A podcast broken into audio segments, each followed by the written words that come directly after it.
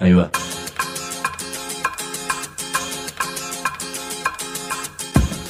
La Vaca es una colecta de recursos, es una cooperativa de trabajo, es una página web, un periódico mensual, una editorial, una cátedra, un bar. Es lo que necesitamos crear para ganarnos la vida y perdernos la obediencia de vida. La vaca es comunicación, ida y vuelta.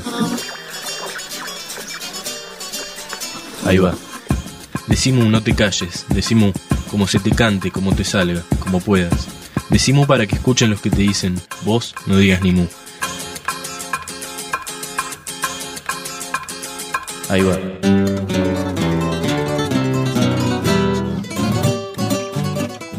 Por fin voy a decir lo que quise decir siempre. Hola, hola. Un, dos, tres, probando. ¿Se escucha bien allá atrás? Hola, hola. Un, dos, tres. Bueno, y de última, decimos. Nunca va a ser posible imaginar una sociedad con ricos y pobres, con oprimidos y opresores, con explotadores y explotados, donde no juegue la represión. No podemos tolerar que se mate a un chico, que desaparezca una persona, sin que permanezcamos con nuestras vidas naturalmente y normalmente. Las reformas de las fuerzas de seguridad no fueron parte de la agenda de la transición democrática. No tener dictadura es, una gran cosa. No es lo mismo estar en un gobierno democrático o constitucional. Hay hechos que no tendrían que volverse a cometer y sin embargo suceden. Estamos hablando de desaparición forzada de personas y de fusilamientos como los que conocemos como casos de gatillo fácil y de tortura sistemática en cárceles, comisarías y otros lugares de detención y de detenciones arbitrarias, secuestros, extorsiones, amenazas, aprietes. Decimu. Decimu.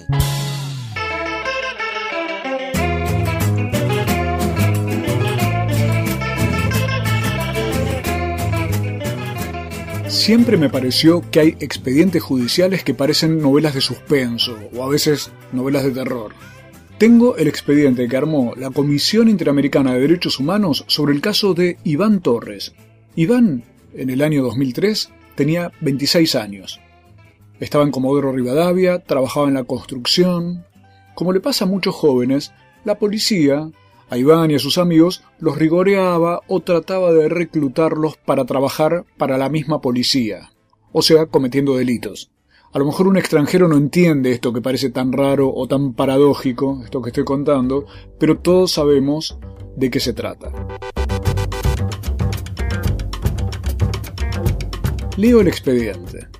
Iván Eladio Torres, al igual que sus amigos, era vigilado por la policía de Comodoro Rivadavia y con frecuencia detenido y llevado a comisarías de la provincia de Chubut, en especial a la comisaría seccional primera.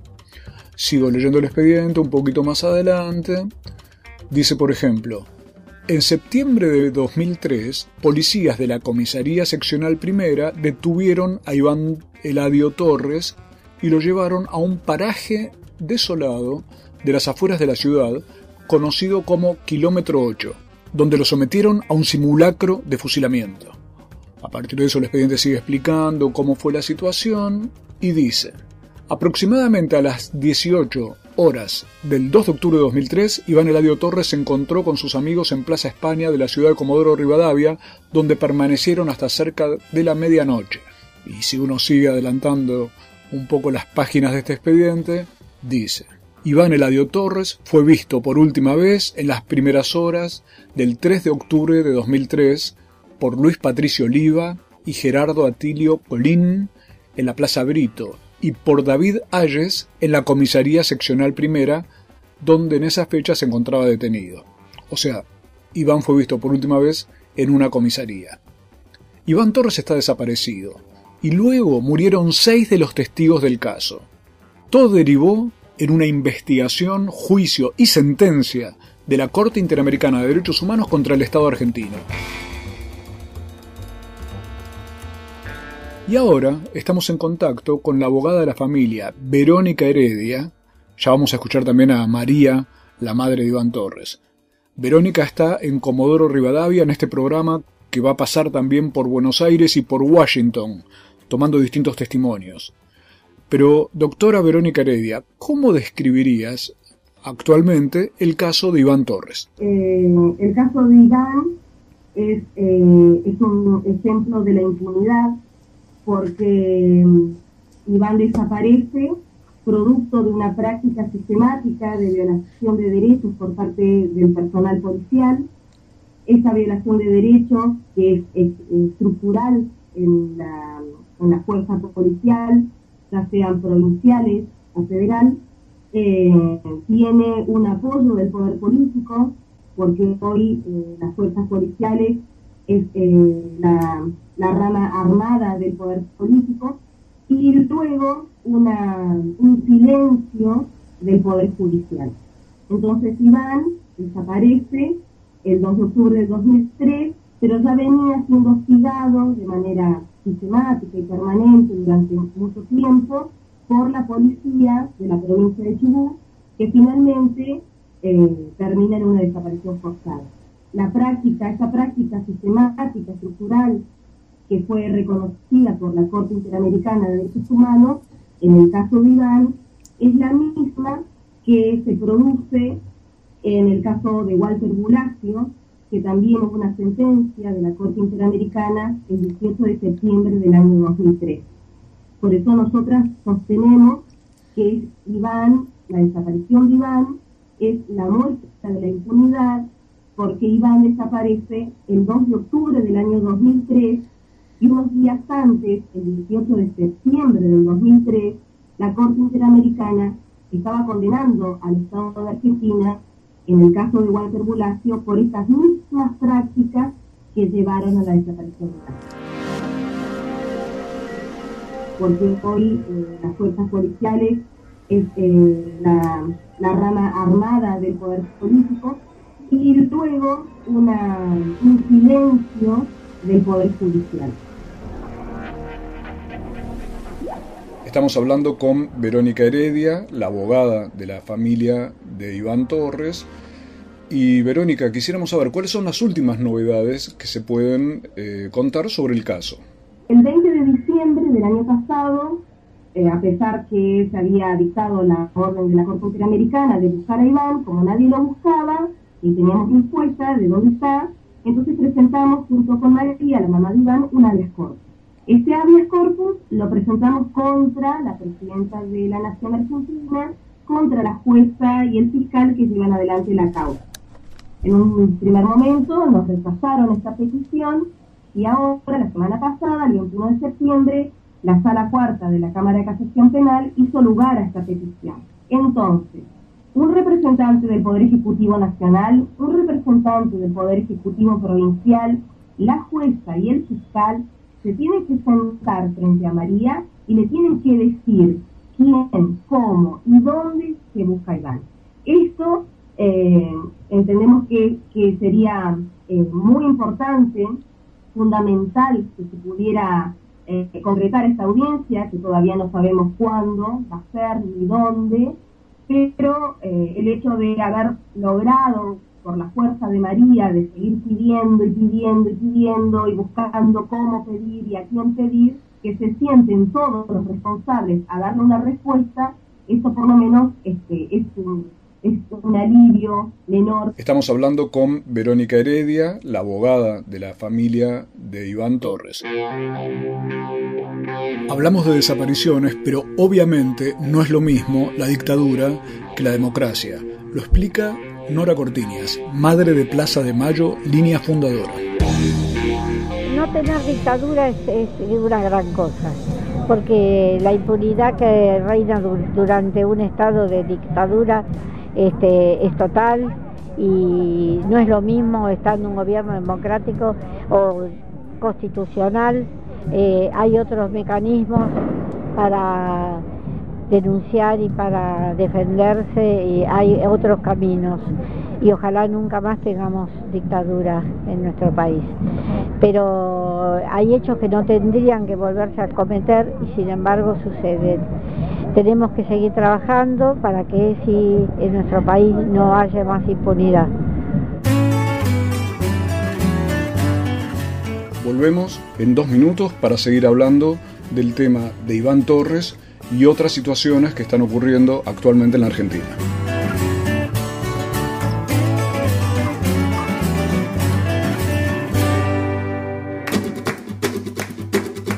Decimu.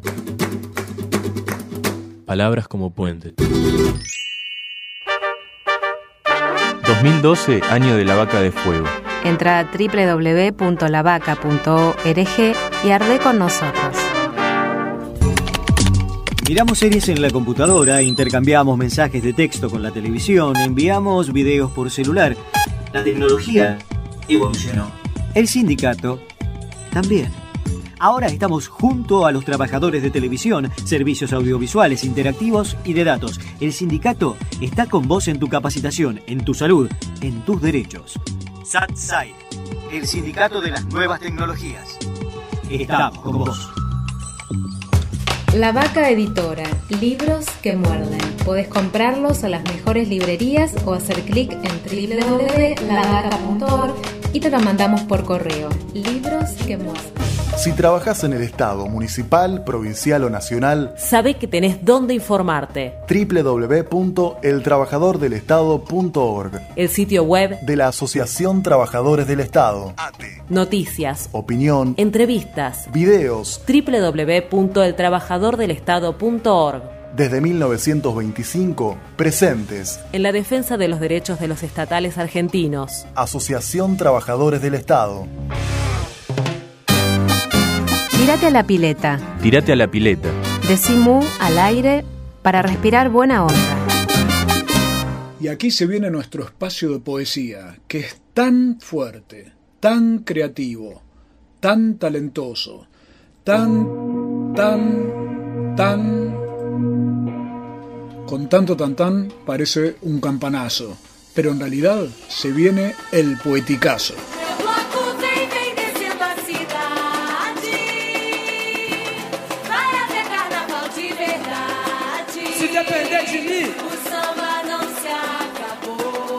Contra la inercia, contra la ley de gravedad.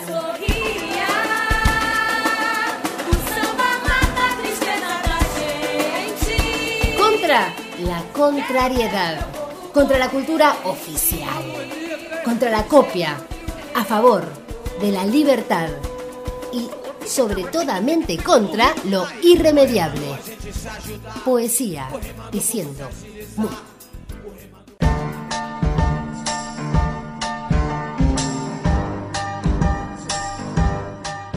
Locas y tonta jamás. Son dos patologías que no se llevan muy bien. Una es absolutamente crónica, que es la estupidez. Y la locura suele tener periodos de lucidez. Así lucida Marisa Wagner, que aparte de brillar estas simplicidades, jugaba con los espejos y escribía.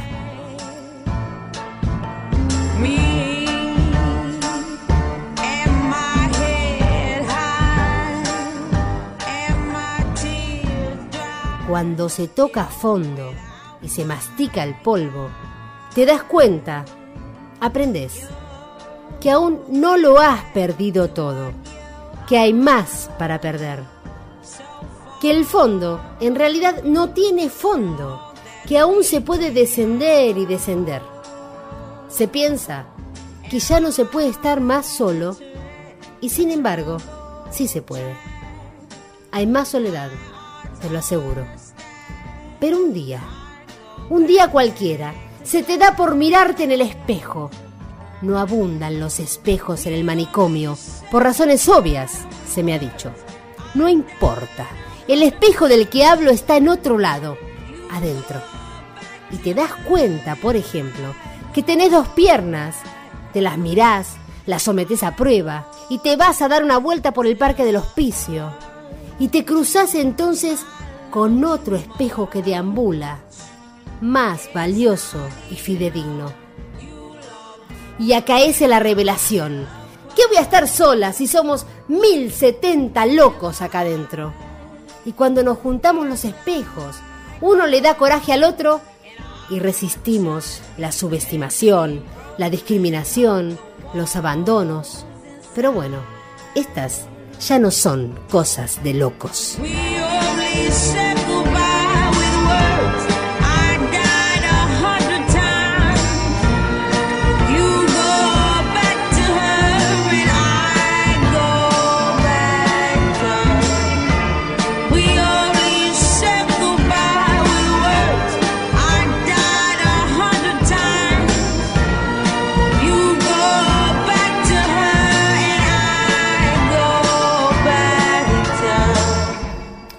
Marisa Wagner y su juego de espejos.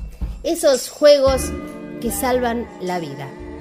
O que nos salvan de volver esta vida un deambulatorio a cielo abierto. Y nos la salvamos. Aún contra todas las probabilidades, a favor de todas las patas físicas, porque la poesía, la maga, brota insospechada de esos corazones valientes para traer la extraordinaria lucidez a este desmundo. La extraordinaria Marisa Wagner, lucida y luminica, y su doctor no sabe qué pastilla tomarse cuando ella le dice, Doctor, estoy amando. ¿Esto también irá a la historia clínica? Muchos abrazos y barriletes esperando que Marisa Wagner, poetasa, guerrera, liber mujer, ande encontrando un más allá sin doctores, sin auspicios, lleno de cómplices y de amores. Fue Daniel Andújar con su poesía Diciendo Mu.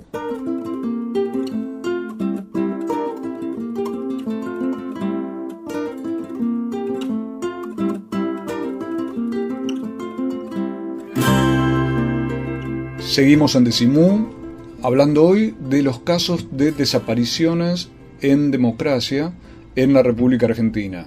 Estamos hablando por Skype con Comodoro Rivadavia, con la doctora Verónica Heredia, abogada de la familia de Iván Torres, desaparecido entre el 2 y el 3 de octubre del 2003, lo cual ocasionó un fallo contra el Estado argentino por parte de la Corte Interamericana de Derechos Humanos y además, este pedido del cual nos hablaba Verónica, de habeas corpus. Claro, el cuerpo de Iván todavía no apareció. Ese es el habeas corpus. Es que preguntarle al Estado dónde está y qué ha hecho para buscarlo.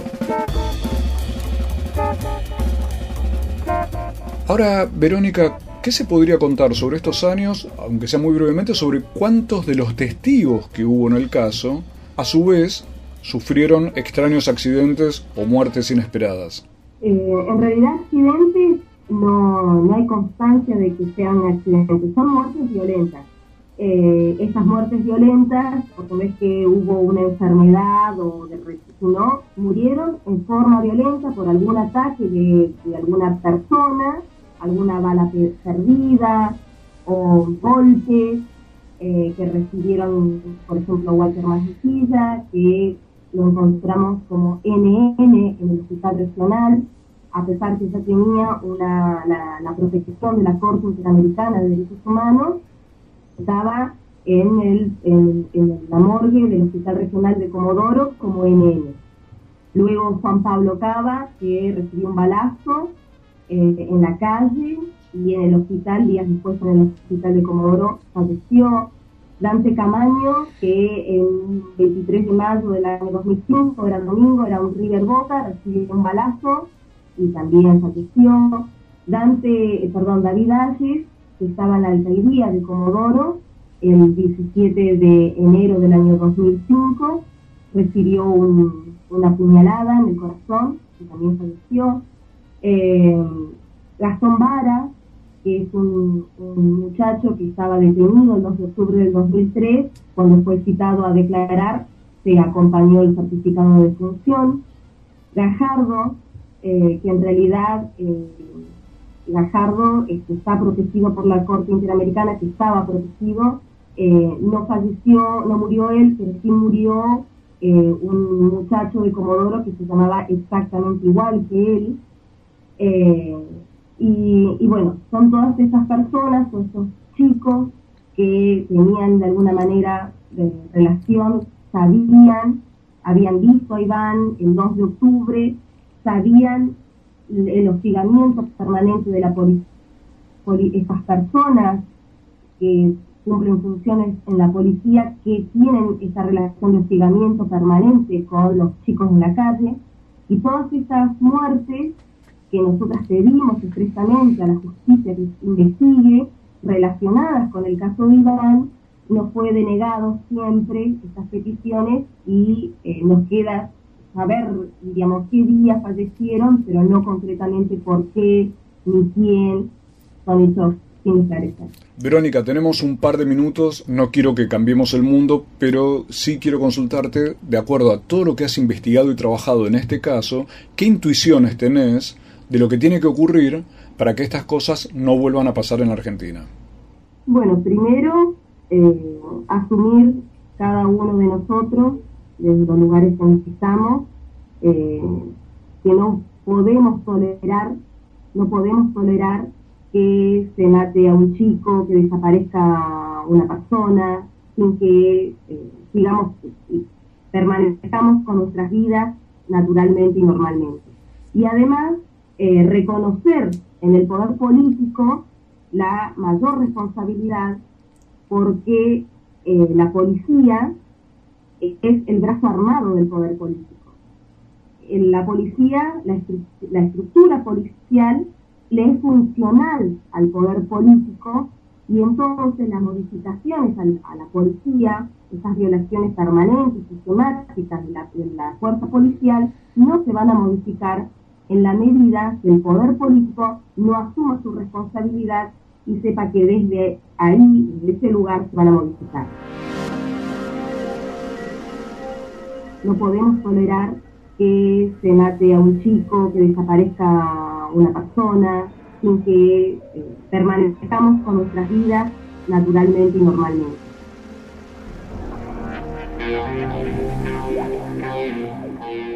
Fuimos hasta Plaza de Mayo y allí una madre, Nora Cortiñas, leyó la lista de los desaparecidos en democracia.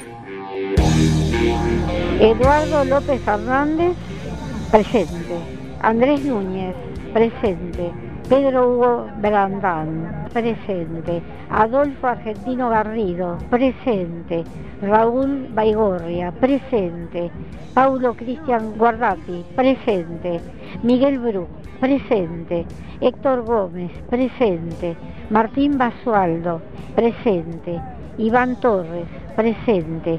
Elías Gorosito, presente. Julio López, presente.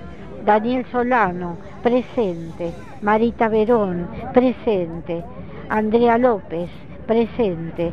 Fernanda Aguirre, presente. Florencia Penachi, presente. Otoño Uriarte, presente. María Cash, presente. Luciano Arruga, presente. Y presente los 30.000 detenidos desaparecidos, ahora y siempre. el poder político que tiene que actuar, la situación de los chicos desaparecidos en democracia, pero ya volvemos para seguir hablando sobre la situación actual de los casos de desaparición de jóvenes en la República Argentina. Decimu. Decimu. Estudia en el único centro oficial de idiomas de la Universidad de Buenos Aires. Sede central 25 de mayo 221. Escribinos a idiomas.filo.uva.ar o visita www.idiomas.filo.uva.ar. Sedes en Barrio Norte, Belgrano, Caballito, Palermo, Paternal, Núñez. Único centro oficial de idiomas de la Universidad de Buenos Aires www.lavaca.org, nuestra red de noticias. Información para personas. Así, de simple. El municipio de Morón impulsa la creación de una policía local eficiente, transparente y cercana. Acércate a firmar el petitorio en la UGC de tu barrio. Plan Integral de Seguridad Democrática 5279-3414. Queremos nuestra policía municipal. Municipio de Morón. La vaca también nos da un periódico. Todos los meses en tu kiosco. Mu. Mu. El periódico de la vaca. Decimu.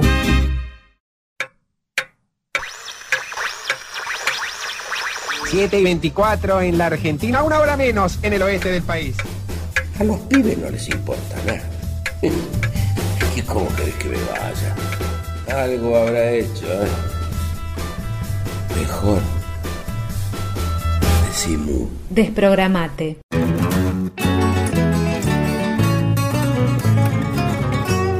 Seguimos en Decimú, el programa de la cooperativa de trabajo La Vaca que se puede escuchar siempre en www.lavaca.org. Y ahora estoy con María del Carmen Verdú, fundadora, inspiradora una de las inspiradoras de Correpi, que es la Coordinadora contra la Represión Policial e Institucional, me salió todo junto, pero que todos conocemos como Correpi, que es su nombre histórico y que ha llevado adelante tantos casos de gatillo fácil, chicos asesinados y también chicos desaparecidos. María del Carmen, hay una cosa que a esta altura de la historia todavía uno se pregunta, ¿cómo puede ser que en plena democracia, en pleno siglo XXI, estemos hablando de desaparición forzada de personas? Estamos hablando de desaparición forzada de personas y de fusilamientos como los que conocemos como casos de gatillo fácil y de tortura sistemática en cárceles, comisarías y otros lugares de detención y de detenciones arbitrarias, secuestros, extorsiones, amenazas, aprietes y también en el otro aspecto represivo, el de la represión selectiva no estos casos que señalábamos antes que apuntan a la represión de carácter preventivo, de control social, de represión a manifestantes, a militantes, de 66 muertos desde 1995 a la fecha en eh, movilizaciones, manifestaciones u otro tipo de, de acciones populares en la calle, 17 en estos últimos nueve años solamente, por una razón elemental, porque la represión no es una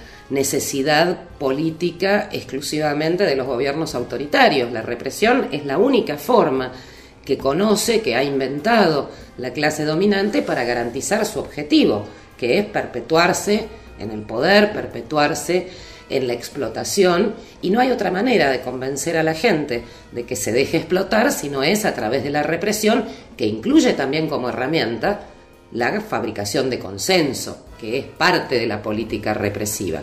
Entonces, para decirlo simple, la represión no es, en ninguna de sus formas, una asignatura pendiente, algo que los gobiernos posteriores a 1983 o la democracia no han sabido o no han podido resolver. Es una necesidad propia de cualquier gobierno que administre un Estado dividido en clases y por lo tanto, como no es posible cambiar la naturaleza de las cosas, lo que se puede hacer es modificar en todo caso la forma en que vivimos y está organizada nuestra sociedad, nunca va a ser posible imaginar una sociedad con ricos y pobres, con oprimidos y opresores, con explotadores y explotados, donde no juegue la represión. María del Carmen, ¿cuántos son los desaparecidos que ustedes eh, han eh, contabilizado o han registrado en los años de democracia?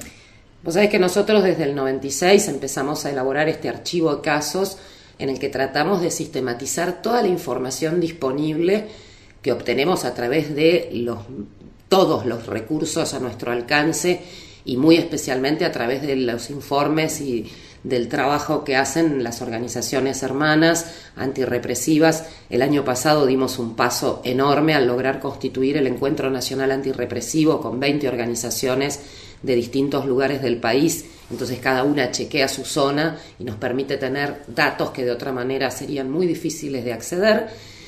Y dentro de ese conjunto de, nombres y de historias de personas que han sido asesinadas por el aparato represivo estatal en aplicación de esas políticas represivas bajo sus distintas modalidades, un día se nos ocurrió contar cuántas de ellas correspondían a la modalidad de la desaparición eh, pensando en casos históricos que uno siempre tiene eh, como paradigmáticos, como el de Miguel Bru o el de Andrés Núñez, y pasando por todos los casos más recientes, desde los mucho más visibles como Jorge Julio López o Luciano Arruga, la infinidad de casos patagónicos, no solamente Iván Torres, también Luciano González, el pibe de Corcovado, o los casos de Entre Ríos, como Víctor Balbuena, o los casos de Corrientes, como el Monchito Arce, y nos encontramos con que tenemos en total registrados con la utilización de esta metodología casi 200 casos. Son 195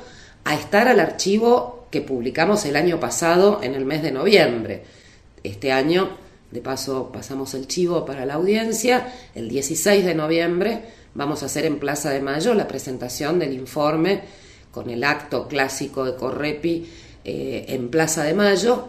Este año con una característica que es que el segmento de represión selectiva, es decir, la persecución y la represión a trabajadores organizados, va a estar protagonizado por eh, los propios compañeros de las distintas comisiones internas, cuerpos de delegados, etcétera, que, van a, armar ellos mismos ese, ese segmento y nosotros vamos a armar el de represión preventiva. La represión no es ninguna de sus formas una asignatura pendiente, algo que los gobiernos posteriores a 1983 o la democracia no han sabido o no han podido resolver es una necesidad propia de cualquier gobierno que administre un Estado dividido en clases. ¿Qué valor tiene la familia cuando interviene en estos casos? Porque parecería ser que muchos de los casos que mencionamos se hacen hecho más visibles. También puede ser por una visibilidad que la familia logra darles y en otros casos a lo mejor no nos enteramos por el miedo que tienen las otras familias a participar o a dar la cara? Es que justamente el objetivo de esa represión preventiva, que es la que se descarga en forma aparentemente indiscriminada sobre el conjunto de la población, pero que si uno mira más atentamente advierte que hay una selectividad de clase. La víctima del gatillo fácil, de la desaparición, de la tortura, es un joven pobre, pobre. en el 99% de los casos y en la mínima proporción que encontrás algún pibe de sectores medios o medios altos, era un chico que estaba en el lugar con la pinta o con la actitud equivocada. Ese objetivo de control social precisamente se consagra, se consuma, cuando afecta a la propia familia, a los vecinos, a los amigos, que se callan la boca, que dicen eh, no se puede hacer nada contra la policía, contra la gendarmería, la prefectura, el servicio penitenciario. ¿Qué voy a ir a reclamar si mi hijo estaba preso y lo mataron en la tortura? o mi hijo había robado y le metieron siete tiros en la espalda. Por eso es que nuestro objetivo es promover esa conciencia que rompe con ese determinismo del control social efectivo y por eso nuestra convocatoria o nuestro planteo a los familiares de las víctimas de la represión policial no es vengan que nosotros los vamos a ayudar. Lo que nosotros les planteamos es vengan y súmense como militantes a una organización que está compuesta por afectados y por no afectados, pero que en su enorme mayoría eh, nuestros compañeros son familiares de víctimas de la represión policial y que en lugar de asumir un lugar de objeto, de víctima, de, simple manifestante de una situación de dolor, eh, troca o convierte ese dolor en conciencia y en necesidad de lucha y sale a ponerse en el puesto número uno de la pelea. Salir de la victimización, moverse, no resignarse, es de lo que nos habla Marida del Carmen Verdú, de Correpi. Y esta es la voz de María Millacura, la mamá de Iván Torres, con un megáfono, en plena calle. No te digo que no voy a parar hasta llevarte a cadena perpetua, nunca voy a parar. A usted, jueces, acuérdense de mis palabras, manga de delincuente cómplice de las muertes y la detención. Nora Cortiñas, madre de Plaza de Mayo, línea fundadora, nos explica ahora dónde observa el origen de que hoy en día sigamos hablando de la desaparición de personas. En ese momento de esos años de democracia quedó en los recovecos de nuestro país, de nuestros rincones, quedaron este, restos de lo que fue el accionar de la dictadura cívico-militar religiosa. A través de tantos años de impunidad, entonces hay todavía este, algunos agentes de, ese mecanismo, que son los que siguen recibiendo órdenes, porque la desaparición forzada de personas no se realiza desde un civil cualquiera, de un particular. Siempre tiene que ver eh, algún agente del Estado, pagado por el Estado, manejado por el Estado. Y entonces, eh, con tantos años de impunidad, eh, todavía cuesta mucho terminar con, esa impunidad y tener este, la seguridad para que no se vuelvan a repetir esos casos. Volvemos en dos minutos para tratar de pensar estos temas hacia el futuro.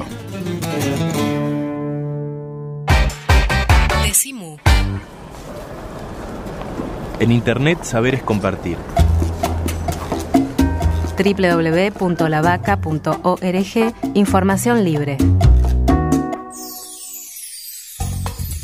El Sindicato de los Trabajadores de las Telecomunicaciones, pluralista, democrático y combativo. Nuestra página web www.foetrabsas.org.ar. Si sos telefónico, sos de Foetra.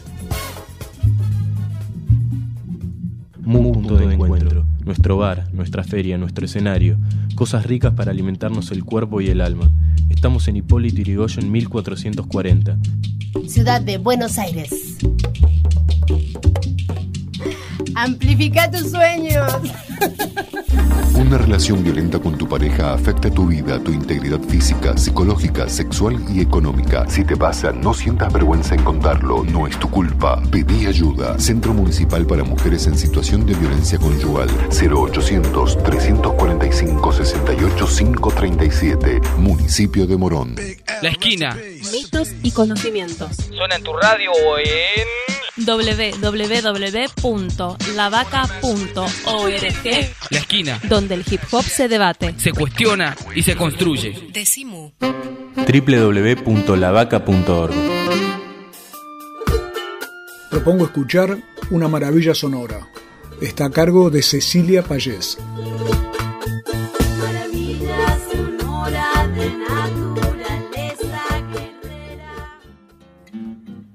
Gilberto Gil comenzó su carrera como músico de bossa nova e inmediatamente compuso canciones que reflejaban una preocupación por la realidad y las injusticias que ocurrían en su país Brasil. Bajo la dictadura militar, en 1969, Gil es detenido y encarcelado. A su regreso del exilio, tres años después de vivir en Londres, su interés por la música le lleva a hurgar en las raíces africanas y en el reggae caribeño. Con este espíritu, graba una versión en portugués de No Woman No Cry, legendario tema del músico jamaiquino Bob Marley, y en 1992 edita Kaya Gandaya, un disco completo con versiones de temas de nuestro admirado Bob Marley.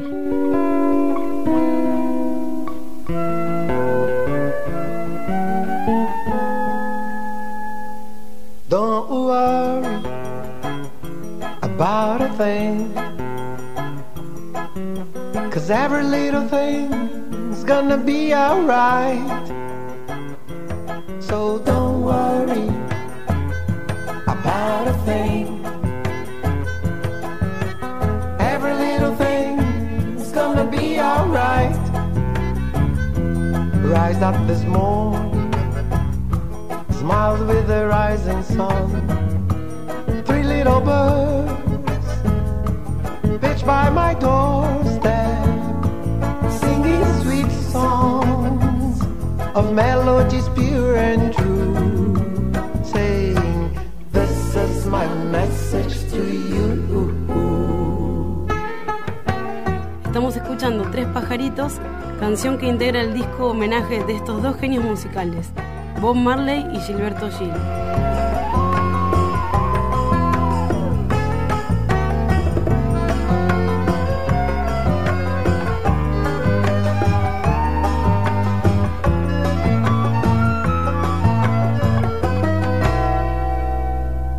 So don't worry, about a thing. Cause every little thing's gonna be alright. So don't worry about a thing. Cause every little thing's gonna be alright. Right up this morning, rising sun. Three little birds pitched by my doorstep,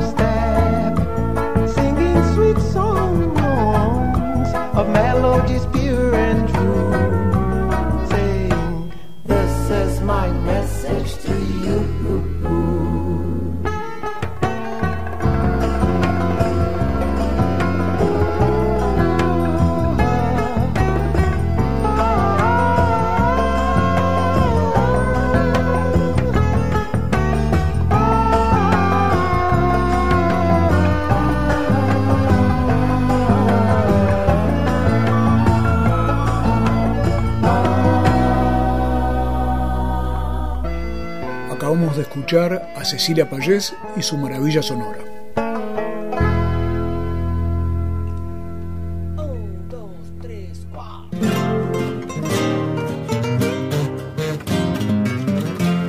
Seguimos en Decimú y ahora estamos en contacto con Washington a través de internet, de Skype, donde eh, Gastón Chilier está participando en una conferencia y se hizo un rato para conversar sobre lo siguiente. Gastón, ¿por qué estamos en plena democracia y seguimos hablando de desaparición de personas?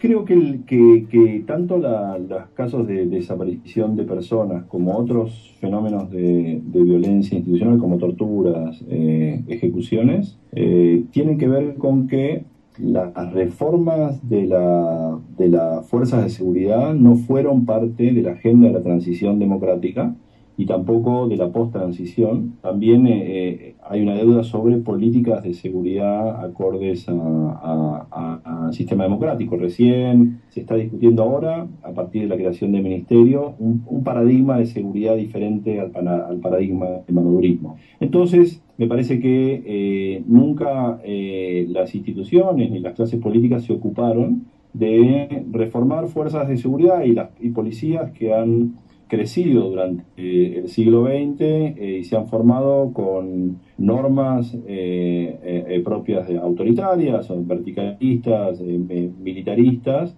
y una cultura también propia de organizaciones policiales que estaban encuadradas y al mando de dictaduras militares y particularmente la última. Entonces, esas prácticas y esa concepción de las policías de ver a, ciudadano. Eh, en, aquel momento era el ciudadano, eh, eh, o sea, el enemigo era el, enemigo ideológico, el comunista, ahora es el enemigo es el, bueno, es el, el pibe joven, morocho, marginal de los barrios suburbanos. Entonces, eso me parece que explica en un punto que siga habiendo desapariciones que hay que aclarar no son, digamos, la misma práctica sistemática y masiva de la dictadura, pero que son prácticas policiales que, eh, que son propias de fuerzas de seguridad que no han sido reformadas.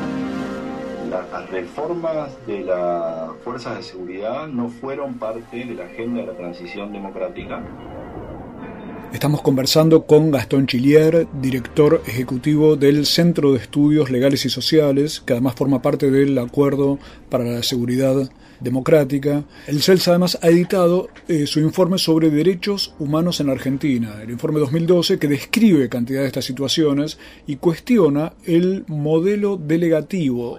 ¿Qué significa esto? La traducción es que la policía se gobierne por sí misma.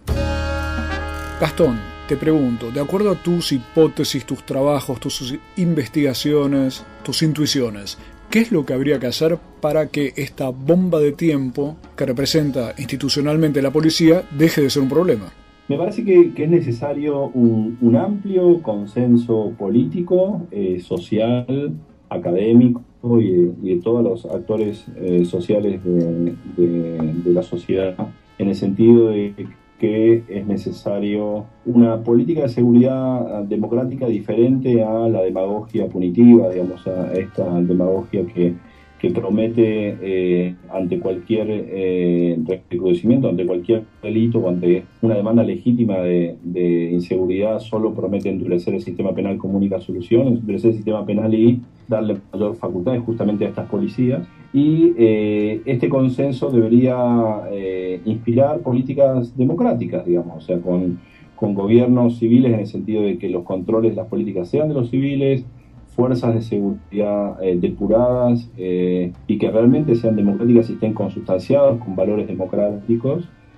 políticas de seguridad en las cuales la única política no sea la herramienta, la única herramienta no sean las fuerzas de seguridad, sino que haya otras. Y eso de alguna manera eh, intentó y todavía intenta, digamos, hacer el acuerdo de seguridad democrática. Digamos, el tema es que justamente eh, en Argentina eh, estas políticas de Estado llevan cuestan, llevan su tiempo. digo, creo que una de las últimas grandes políticas de Estado en este sentido fue la división entre seguridad y defensa y la previsión legal de que los militares intervengan en cuestiones de seguridad interior. Me parece que ese fue un gran acuerdo político eh, y una gran política pública que todavía se mantiene al día de hoy. Me parece que esa política pública necesita ser actualizada y debería haber un gran acuerdo en el sentido de que al mismo tiempo que se mantenga la prohibición de que intervengan militares, ahora que se, eh, que se cree la eh, la necesidad de que tenga que haber policías eh, acordes a la democracia y que tenga que haber políticas de seguridad también inspiradas en principios democráticos y no eh, en principios, digamos, eh, autoritarios. Perfecto, Gastón, pero eso es tan evidente, parece tan evidente y tan sencillo de comprender, que la pregunta es, ¿por qué no se logra? ¿Y en qué consistiría, en términos concretos, eso que ustedes mencionan eh, cuestionando un sistema delegativo, delegativo en el sentido de que la policía, se delega en la policía que ellos mismos se autogobiernen? Habría que romper esto, pero ¿con qué medidas prácticas te parece que eso se podría lograr? Bueno, a ver, en nuestro último informe anual eh, eh, analiza justamente estos distintos modelos de seguridad eh, y medidas prácticas. algunas ha llevado adelante el Ministerio de Seguridad, pero cuestiones concretas como, por ejemplo, sacarle poder a la Policía Federal, digamos, sacarle eh, la, la elaboración de los documentos, la- los adicionales, sacarle como poder político y poder de recaudación, pero me parece que esas medidas que nosotros aplaudimos en su momento, claramente atrás necesitaban eh, medidas mucho más estructurales en sentido de unas leyes normativas que reemplace, por ejemplo, la ley que regula la Policía Federal. La ley orgánica de la Policía Federal es del año 58, de un gobierno autoritario, la ley de personal de la Policía Federal es del año 77, de la última dictadura militar. O sea, se necesita también amoldar, digamos, y re- eh, generar un marco normativo que regulen estas fuerzas de seguridad absolutamente diferente porque se siguen regulando con normas de estados eh, antidemocráticos o de, de- gobiernos antidemocráticos. Después se necesita cambios culturales eh, a nivel, digamos, de la política tiene que terminar de apropiarse de la seguridad como algo propio, digamos, y no insistir en modelos delegativos que, por ejemplo, eh, es el modelo en el cual en el día en estos días se está discutiendo en la provincia de Buenos Aires un nuevo proyecto que restringe las escarcelaciones y le da más poder a la policía. Tiene que haber también, me parece, un consenso social, pero también una demanda social de las víctimas de este modelo actual. Y en ese sentido, me parece que hace falta todavía que así como en su momento se generan demandas por temas relacionados o consensos por temas relacionados de los juicios de lesa humanidad, empiecen a generarse demandas y movilizaciones y demandas políticas y sociales de parte de los sectores que más sufren este tipo de violencias. O sea, me parece que se necesita acuerdos políticos, se necesitan reformas normativas, se necesitan eh, demandas sociales para eh, producir un cambio que no es solo normativo, por supuesto, es un cambio de política, un cambio de cultura, eh, y de alguna manera poner límites y ponerse eh,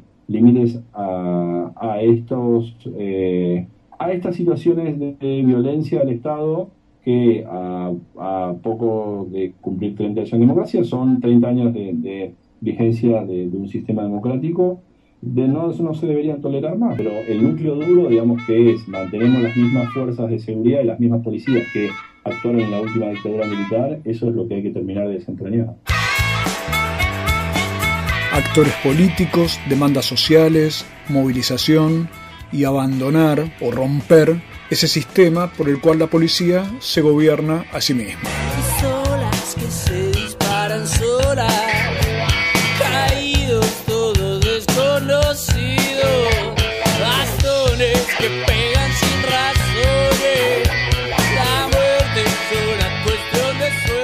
Son algunas de las propuestas para que se hagan verdad dos palabras. Nunca más.